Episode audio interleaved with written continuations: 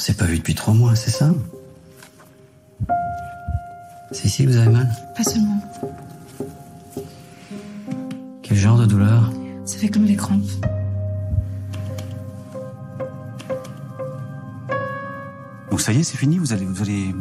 二十世纪六十年代的法国，文学系的大学生安妮意外怀孕，她不想生下这个孩子，与孩子的父亲也谈不上有多深的感情。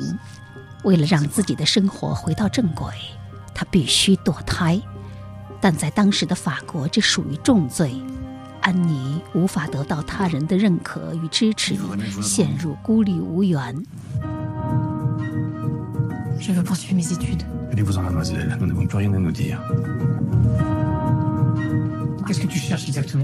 在这十二周的时间里安妮与家人密友。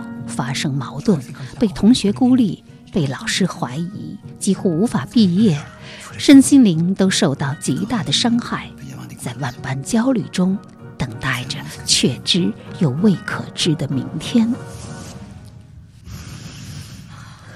这便是屡获嘉奖，并于二零二一年获得第七十八届威尼斯国际电影节金狮奖的影片《正发生》所讲述的故事。它改编自法国作家安妮·埃尔诺的自传，并由安妮·埃尔诺亲自担任编剧，主要讲述了上世纪六十年代还是年轻女学生的她的一段艰难的心路历程。电影本身很写实，也很克制，真实的还原了上世纪六十年代法国社会的面貌，却始终能够轻易地抓住观众的心神，使他们得以深刻的共情到女主角的焦虑、彷徨、无助和疼痛。整场下来，仿佛也跟着她一起见证了六十年代法国的一名普通女性为了人生奋斗所要走过的艰难历程。虽然这部电影正发生，有着艺术加工的手法，却也不失为一个走进真实的安妮·埃尔诺的可靠途径。安妮·埃尔诺是谁？他的自传为何值得搬上银幕？他的文字又究竟有何魅力？小凤直播室年度读书盘点，今天我们来阅读的就是二零二二新晋诺贝尔文学奖得主法国作家安妮·埃尔诺的作品《一个男人的位置，一个女人的故事和悠悠岁月》。The Nobel Prize in Literature for 2022 is awarded to the French author Annie Ernaux 二零二二年十月六号，在万众期待之中，诺贝尔文学奖授予了出生于一九四零年的法国作家安妮·埃尔诺，以表彰他在文学中以强大的勇气与敏锐的洞察力，揭示了个人记忆的根源、人与人的隔阂和集体性的约束。事后，这位年事已高的法国女作家接受了诺奖官方的电话采访。她向记者坦言，当时她一边在厨房里忙碌，一边等候着收音机里传来获奖者的消息。当广播里传来了她的名字，她感觉那一刻就像是自己身处沙漠之时，听见天空中传来了声声召唤。Il y a, il y a cela, bien sûr. Il y a eu d'abord la peur que la chose, euh, que le drame se reproduise et cette fois aille à son terme. Mais très vite, euh, il y a eu la honte. Euh, cette honte, elle venait, euh, je pense. 房屋里的一切都是在战前购买的，锅都发黑和散架了，盆的搪瓷掉了，水壶出了一个窟窿，用一些小圆片拧进去塞住。外套是修补过的，衬衫领子换过了，星期天穿的衣服是在多乐之日商店里买的。我们不停地长大，使母亲们感到绝望。不得不一再用一段布料把连衣裙接长，购买大一号的鞋子，以防一年后就会太小。一切都要经久耐用。文具盒、勒夫朗牌颜料盒、鹿牌奶油方膏盒，什么都不能扔。便桶用在园子里施肥，街上一匹马经过以后，要把收集来的粪便放在花盆里。报纸用来包蔬菜，或者用来放在潮湿的鞋子里吸水，还可以用来擦拭水龙头。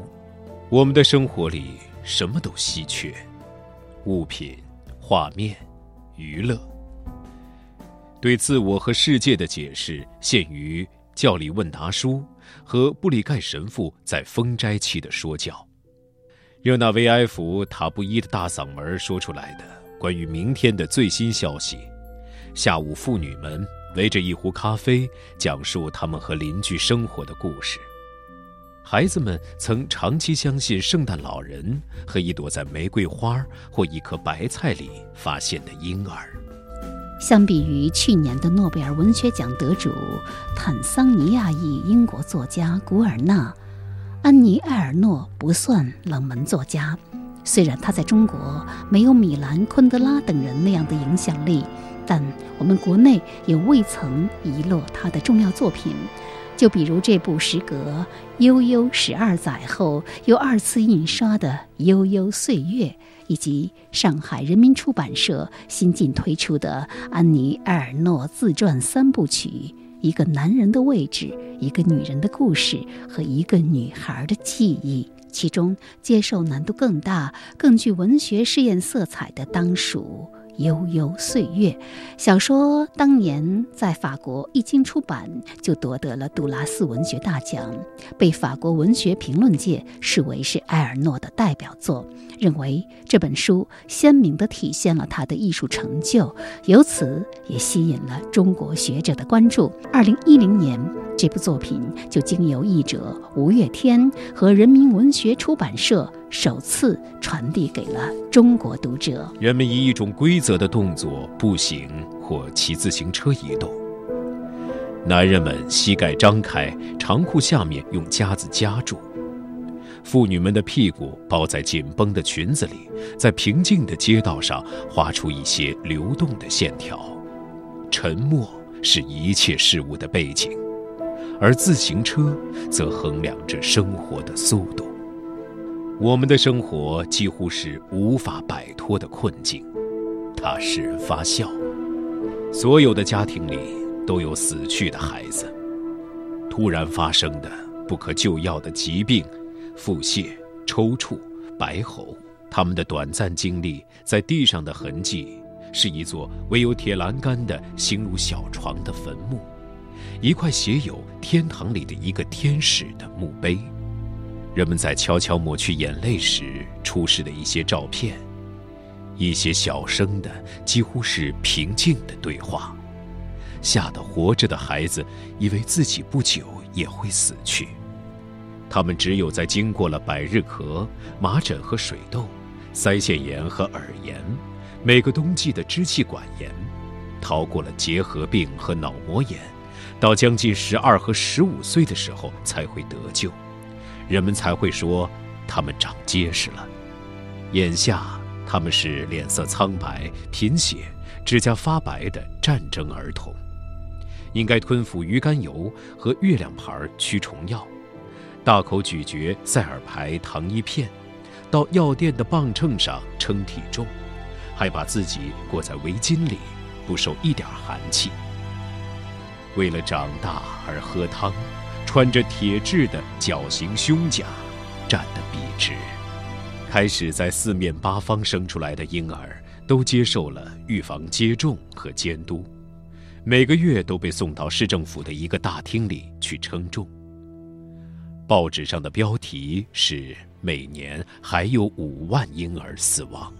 先天性白痴并不令人担心。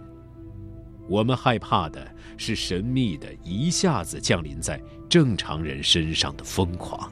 Ça n'avait déclenché tout un processus.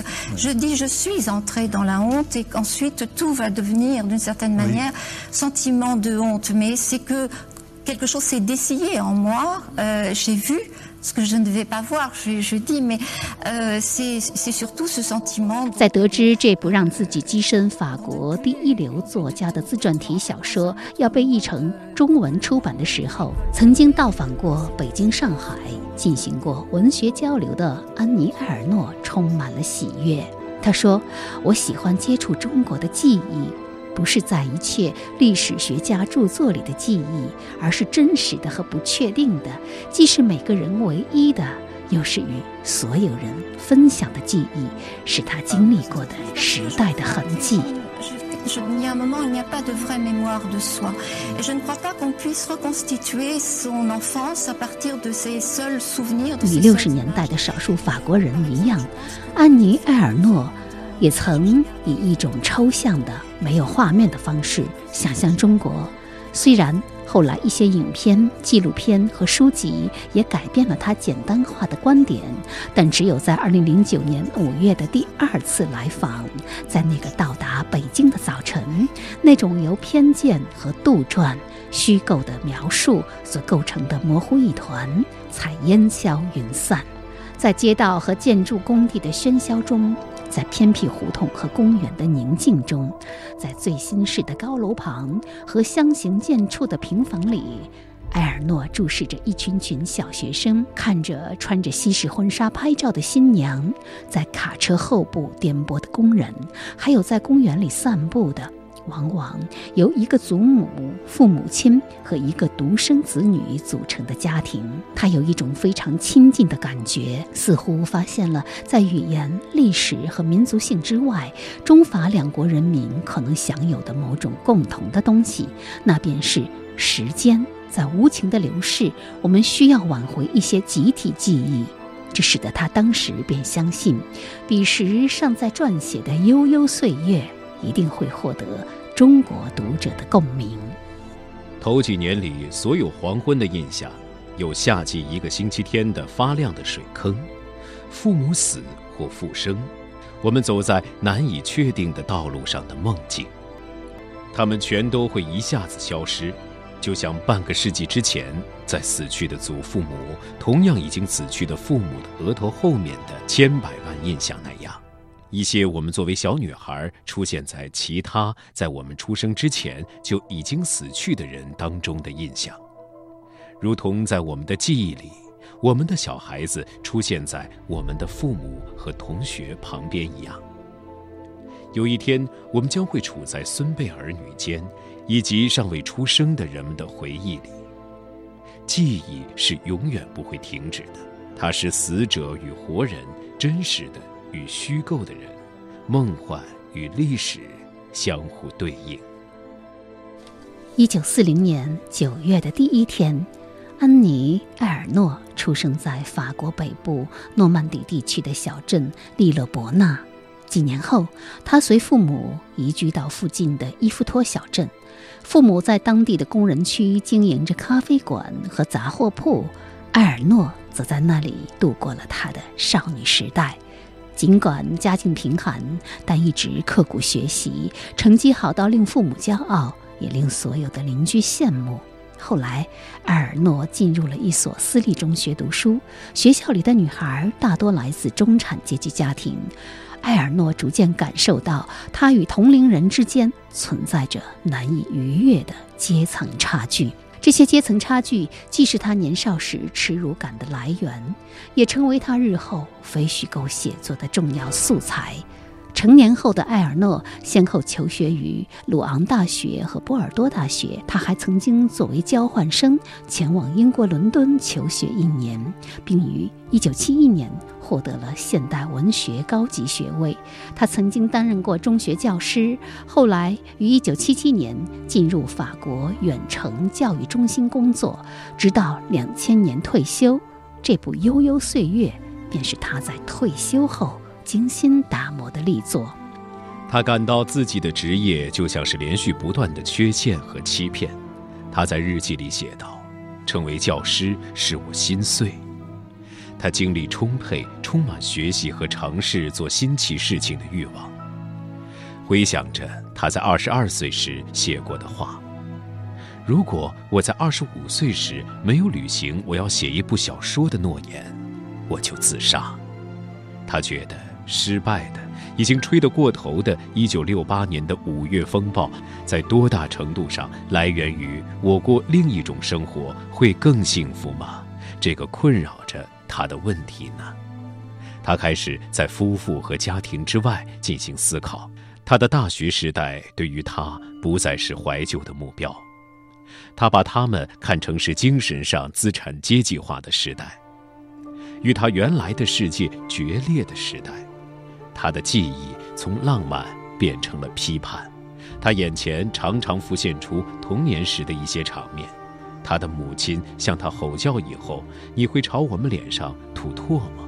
男孩子们做完弥撒就转向韦氏牌摩托车，而他则带着在寄宿学校花园里的照片上那样不变的卷发，铺着一块油腻腻的他的父亲做点心的漆布的桌子上的作业，他的读物、悄悄话和戴笠的作品，玛利亚诺的歌曲，对他在学校里获得的优异奖和社会地位低下。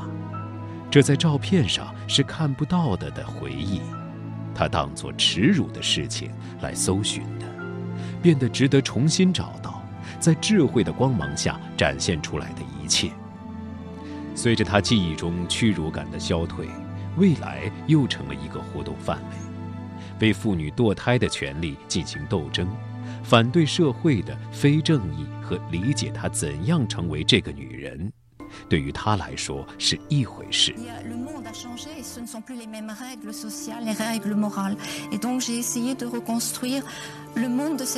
这是中文版《悠悠岁月》第一百零四页至一百零五页的一个片段。这部杜拉斯文学大奖的作品采用的是无人称自传的方式，实际上是安妮·埃尔诺自己回忆的同时，也在促使别人回忆，以人们共有的经历反映出时代的演变，从而引起人们内心的强烈共鸣。大到国际风云，小到饮食、服装、家庭聚会，乃至个人隐私，无不简洁生动。通过个人的经历来反映世界的进程，实际上写出的正是集体的记忆。小说的时间跨度有六十年，因此无论什么年龄段的读者都能从中找到自己熟悉的内容和清晰的记忆。在这种距离上，一九八一年五月八日，已经只剩下在荒僻的街道上，一个上了年纪的女人慢慢的遛狗的印象。而就在整整两分钟以后，所有的电视频道和电台都将宣布下一届共和国总统的名字。罗卡尔的名字像一个漂浮似的突然显示在屏幕上，全都去巴士底狱。刚刚发生的事情有：按照《世界报》的说法，米歇尔·福科在六月末死于败血症，在私立学校大规模的示威游行。有着百褶裙和白色的女上衣。之后或之前，比这早两年是罗密施耐德的死。她在日常生活里是如此美丽，她第一次是在一个皇后的幼年时期里断断续续的看到的，因为她拥抱她的小伙子的头挡住了银幕。电影院的最后一排一向都是留着做这种事情的。道路被卡车司机们封锁了，是在二月份假期的前夕。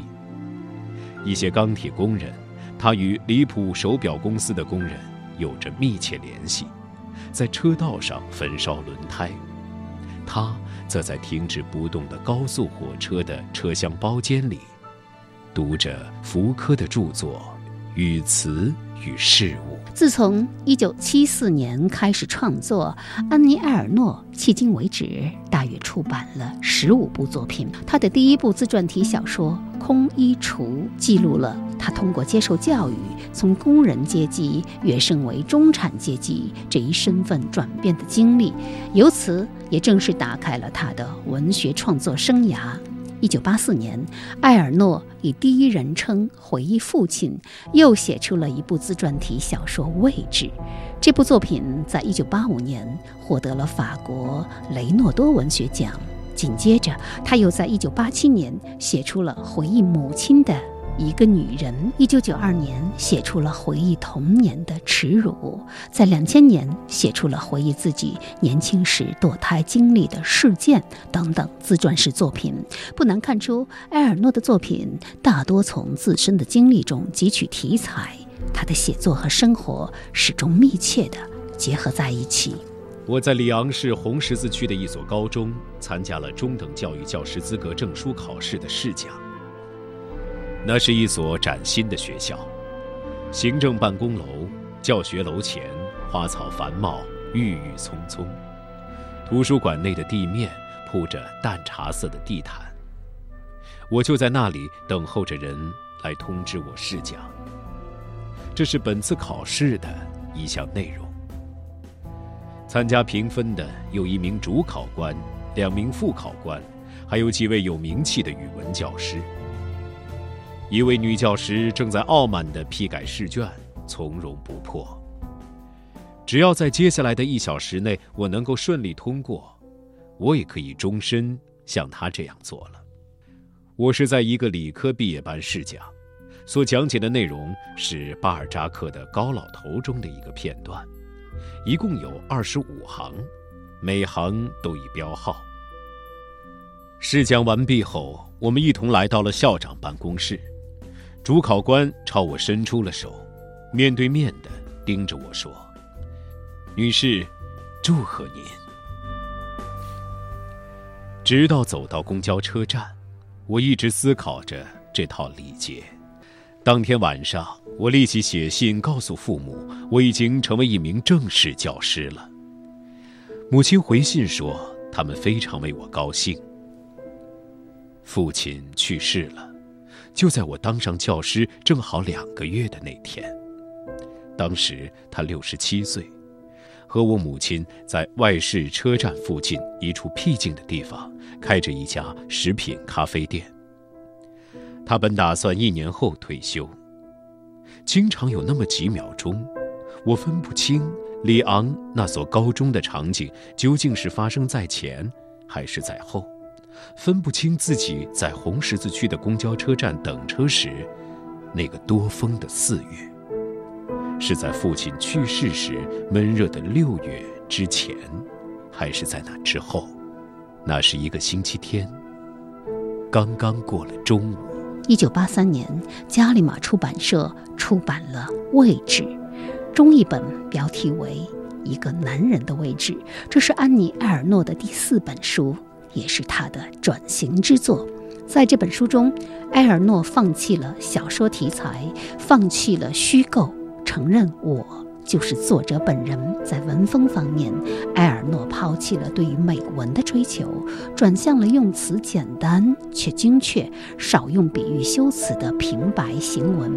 这本书的主角是埃尔诺的父亲，一位经历了战争与贫困的诺曼底平民阶层男性。埃尔诺以回忆为素材，用冷静的笔调书写父亲一生的经历。通过对日常生活中的细节的描写，埃尔诺呈现了一个社会阶层的现实。他的个人经验因而有了普遍性。他拒绝某些同时代文学作品中所描绘的法国人的生活图景。在他看来，这些故事对多数人来说是不真实的，更像是人们刻意杜撰出来的。他说：“当我读普鲁斯特或莫里亚克的作品时，我不认为他们写的是我父亲童年的那个时代。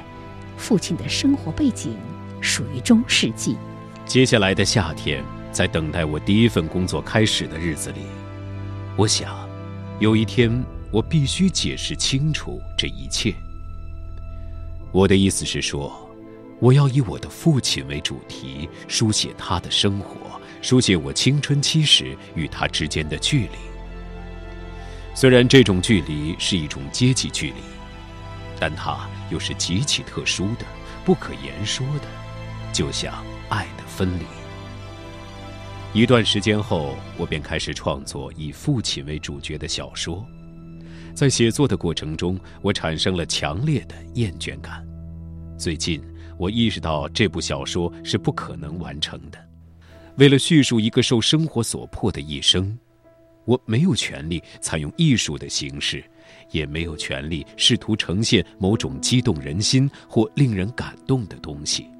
我只是要记录下他说过的话，他做过的事，他的爱好，他生命中的标志性事件，以及我也曾共同分享过的所有客观的存在的迹象。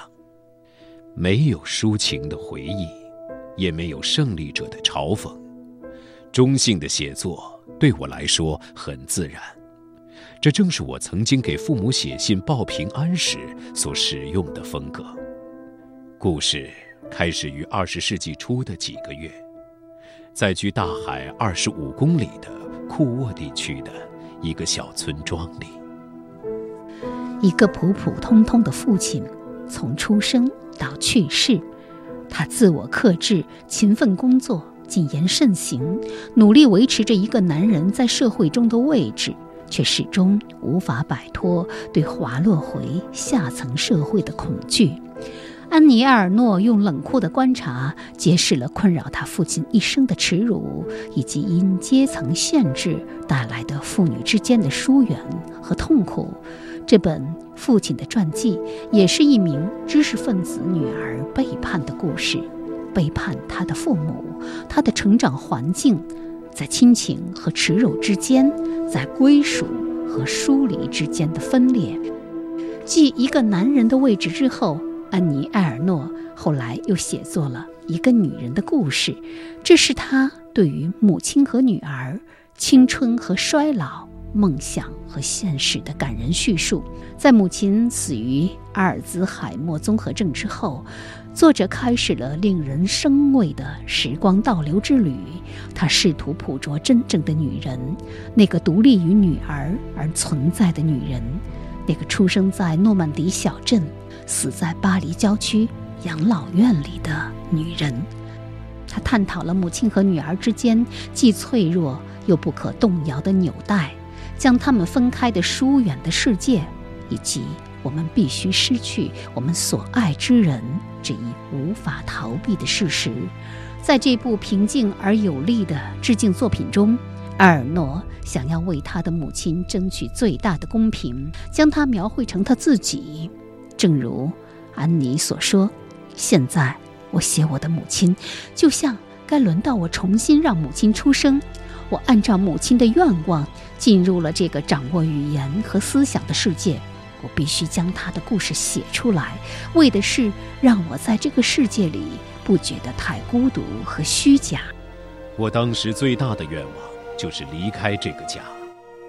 母亲同意让我去鲁昂读高中，后来又到伦敦去读书。为了让我有一个比他更幸福的生活，他准备做出任何牺牲，甚至最大的牺牲是让我离开他的身边。远离了他的目光，我一头扎进他所禁止的一切之中。比如，有时候我会吃的很多，像要撑死，然后又连续几个星期不吃饭，一直到饿得头晕目眩，才知道我是自由的。我忘记了和母亲之间的一切不愉快。作为一名文学专业的大学生，我对母亲有一个被净化过的印象。没有喊叫，也不粗暴。我既确信他是非常爱我的，又意识到一种不公平。他每天从早到晚卖土豆和牛奶，就是为了让我能够坐在阶梯教室里听老师讲柏拉图。虽然我不想念他，但我总是很高兴再次见到他。尤其是当我因感情问题经受挫折而伤心时。我会回到他的身边。当然，我不能告诉他我的那些事，即便他现在悄悄地告诉我谁和谁约会，或者谁流产了。好像大家都认同我已经到了听这种事情的年龄，但他希望这种事都永远和我无关。我回到家，他正站在柜台里面，顾客们回过头看我。他会有点脸红，然后微笑。当最后一名顾客离开后，我们便在厨房里热烈地拥抱在一起。他关心地问我回家途中的情况，然后问一些与学业有关的事，又说：“把该洗的衣服通通给我拿过来。你走后，我给你留着所有的报纸。”在我们之间。有了那种不共同生活在一起的人之间的友好，甚至有一些羞涩。在那几年中，我与他的关系只是几次回程。我们只有自己的经历，而他不属于我们。是的，人们会遗忘我们，这是生活，毫无办法。今天我们觉得重要、严肃、后果严重的事情，那么会有他们被人遗忘、不再重要的时刻。但有趣的是，我们今天无法知道他们在一个被视为伟大而重要的，或者平庸而可笑的日子里会是什么样子。也可能，这种我们今天赞同的生活，有朝一日会被视为离奇、不快、没有智慧。不够纯洁，谁知道呢？甚至是罪恶的。翻开安妮·埃尔诺的代表作《悠悠岁月的飞叶》，他借加塞特和契诃夫之口，表明了他的写作用意和明确的历史意识与社会关怀。在安妮·埃尔诺的书中，个人经历，哪怕是最私密的那些，也包含着集体性和社会学的维度。他的写作通常沿着不同的方向展开，比如身体和性、人际关系、社会发展、家庭教育、时间与记忆，以及。写作本身，人民文学出版社副总编辑肖丽媛对此评价说：“安妮·埃尔诺是一位天才作家，她勇敢地把刀扎向自己，书写最平实之事、最亲近之人，从而反映她对整个社会的探索与思考。”我们被物质时代超越了，在期待他们与他们的出现。在丧失与获得之间的长期保持的平衡被打破了。新事物不再引起抨击或热情，它们不再纠缠我们的想象力。这是生活的正常范围，甚至连新事物这个概念或许也会消失，就像进步这个几乎已经消失的概念一样。它曾使我们受到惩罚。我们预感到，在一生的时间里，会突然出现一些无法想象但人们会习惯的东西，就像他们在那么短的时间里习惯了手机、电脑、iPad 和 GPS 一样。鼠标在屏幕上迅速而轻快的点击是时代的节拍，不到两分钟就弄清楚了。我们甚至没有想到。有朝一日能找到古代的档案资料和各种东西，都立刻来到我们的面前。记忆变得无穷无尽，但时间的深度、纸张的气味和发黄、书页的翻动的沙沙声，一只陌生的手在一个段落下面画的着重线所给人的感觉，消失了。我们处在一种无限的。现在之中，回忆和遗忘的过程被媒体承担了。他们纪念一切可以纪念的事情，每一天都有它的纪念日。我们属于所有时代，却又不属于任何一个时代。属于我们的年代，不在这里。相比于昔日致力于揭示社会运行背后的规律，在悠悠岁月中，埃尔诺更想要平静的记述从他出生到他退休后，悠悠然地将他所经历的法国社会的演变历史呈现给每一个只要踏进来便极有可能产生共鸣的大众，希望能够留存住一些正以闻所未闻的速度被遗忘的。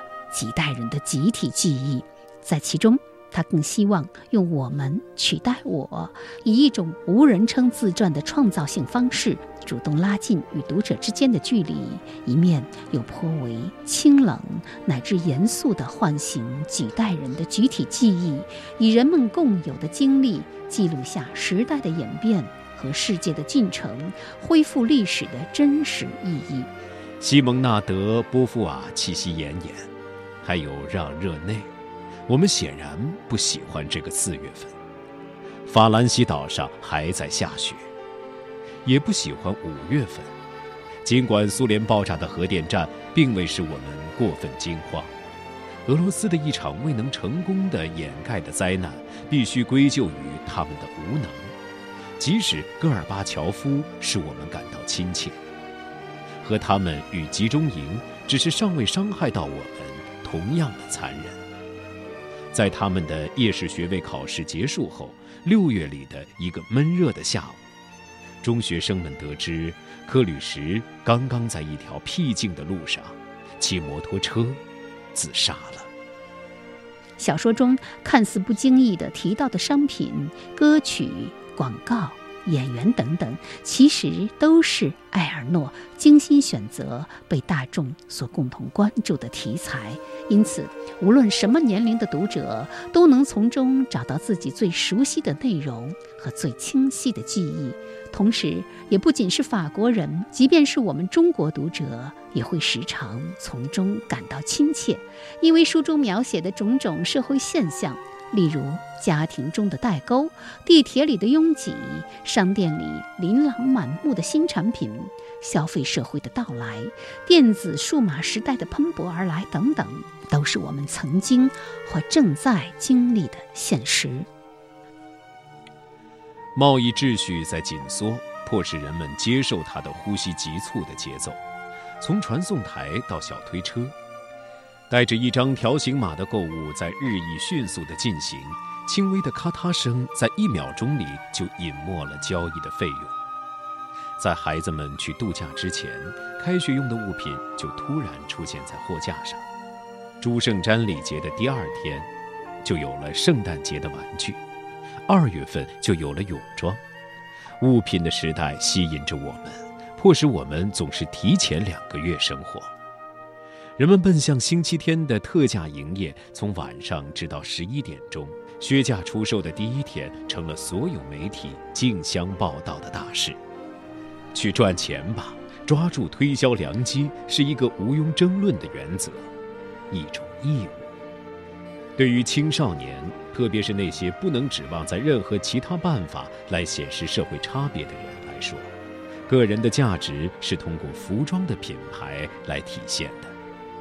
欧莱雅因为我完全配得上，而我们皱着眉头鄙视消费社会的人，我们屈服于对一双靴子的欲望。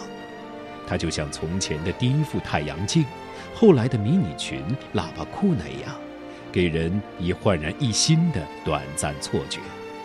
不只是拥有，就是这么回事，是人们在 Zara 和 H&M 的货架上追逐的。而购买物品就能立即轻易地向他们提供的感觉，一种对生存的补充。我们没有衰老，我们周围任何东西都不够持久到衰老的程度，它们被飞快地取代复原了，记忆来不及把它们与生活中的一些时候联系起来。刚刚过去的事情就已消失，令人目瞪口呆。埃尔诺异常深刻地感受到，一切事情都以一种闻所未闻的速度被遗忘，没有记忆，也没有叙述，因为在热烈的交流中是没有足够的耐心来叙述的。所以他想要用这个世界留给他和他同代人的印象，来重建一个共同的时代，一个从很久以前逐渐转变到今天的时代。悠悠岁月书中没有附录一张照片，但却充满了对于一些旧照片的印象和感觉，以至于让读者怀疑这些照片究竟是否真的存在，还是只是安妮·埃尔诺的想象。埃尔诺说：“从前在大学宿舍里写作的时候，他曾希望找到一种像通灵者那样能够揭示神秘事物的语言。”他也希冀于一种崇高的完美，一种特别的荣耀，那就是让自己的作品以其深刻的存在，从而成为对他人的启示。但后来，在有四十个学生的粗野班级里，在超市的一辆手推车后面，在公园里一辆有童车在旁边的长凳上，这些梦想离开了他。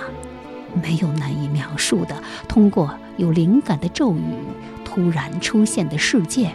他也从来都只在他的语言，所有人的语言里写作，这是他打算用来反抗对他的一切施加影响的唯一工具。于是，要写的作品就代表着一种斗争工具。他没有放弃这种雄心，但现在胜过一切的是挽回我们将永远不再存在的时代里的某些东西。巧妙的是，正是这种迫切的挽回，反过来成就了安妮·埃尔诺曾经的梦想和从未放弃的雄心。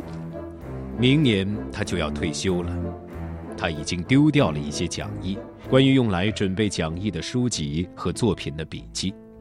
除去曾经包装他的生活的东西，似乎为了完全让位于他的写作计划。不再有任何为了拒绝他而援引的动机。整理的时候，他的目光落到了亨利·布吕亚尔的生平开头上的一句话：“我就要五十岁了，那将是认识我自己的好时候。”当他把这句话抄下来的时候，他当时三十七岁。他现在赶上和超过了丹斯达尔的年龄。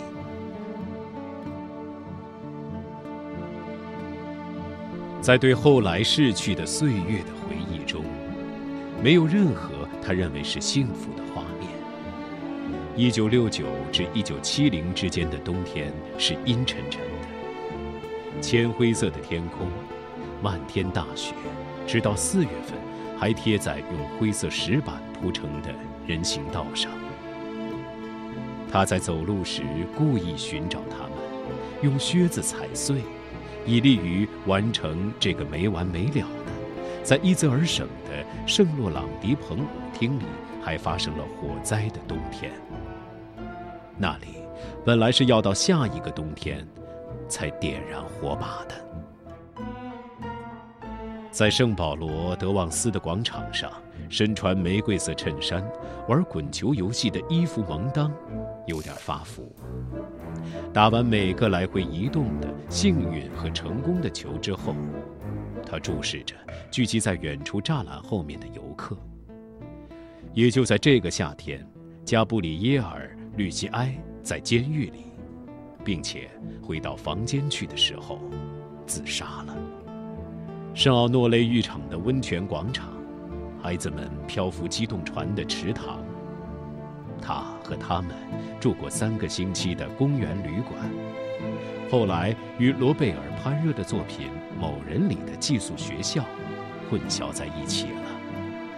在难以忍受的记忆中，有他父亲垂死的画面，尸体上穿着只在他的婚礼上穿过一次的服装，从狭窄的、难以通过一口棺材的楼梯上抬下来。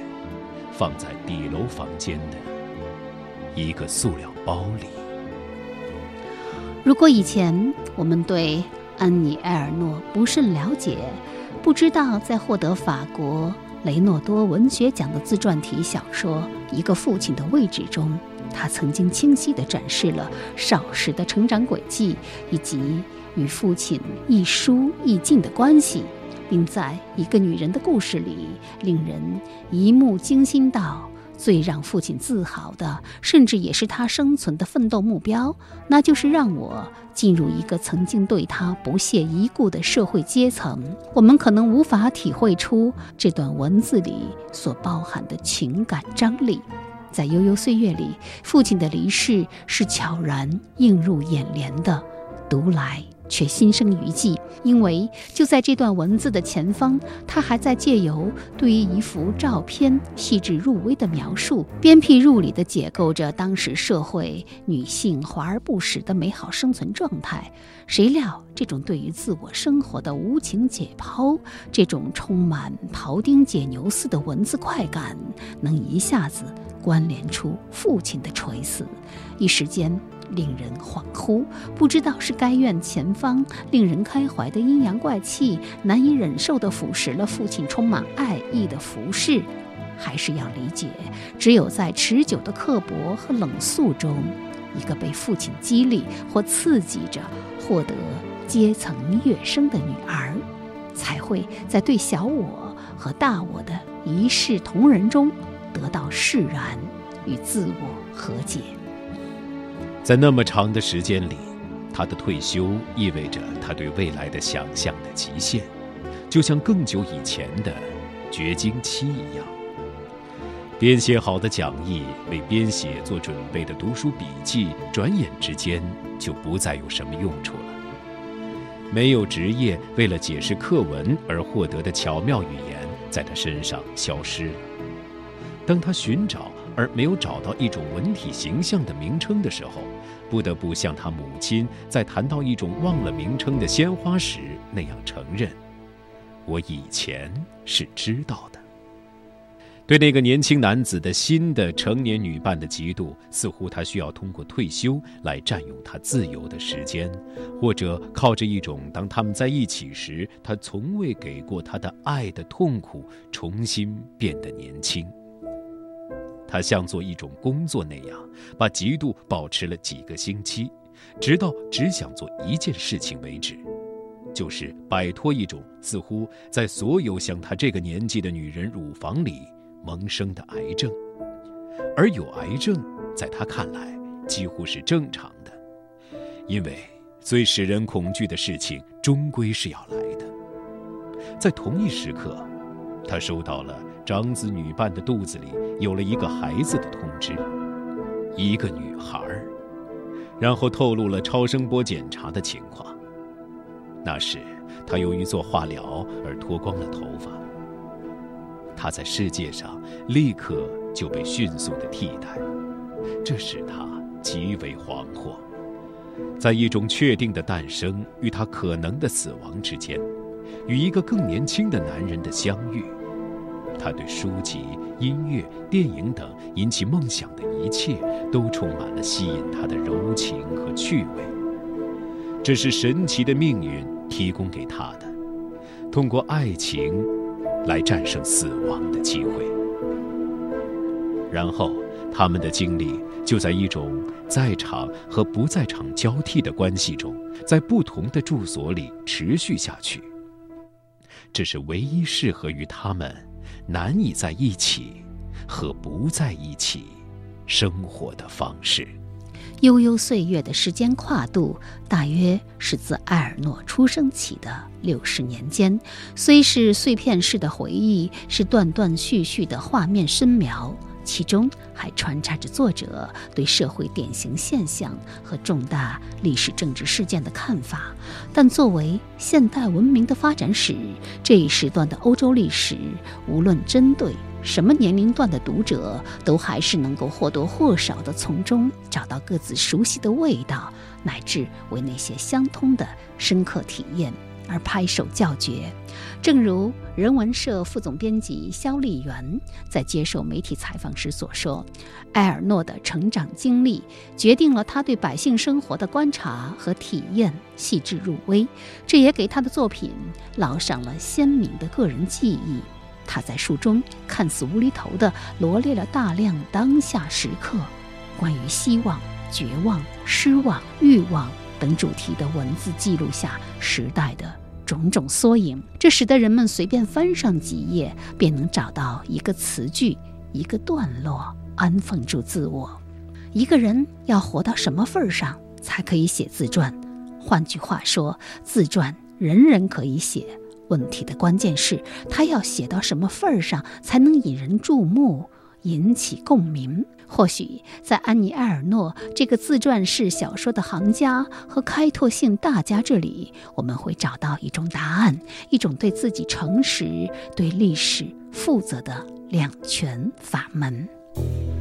You feel like an angel to me. Then you fell and broke your wings. It was never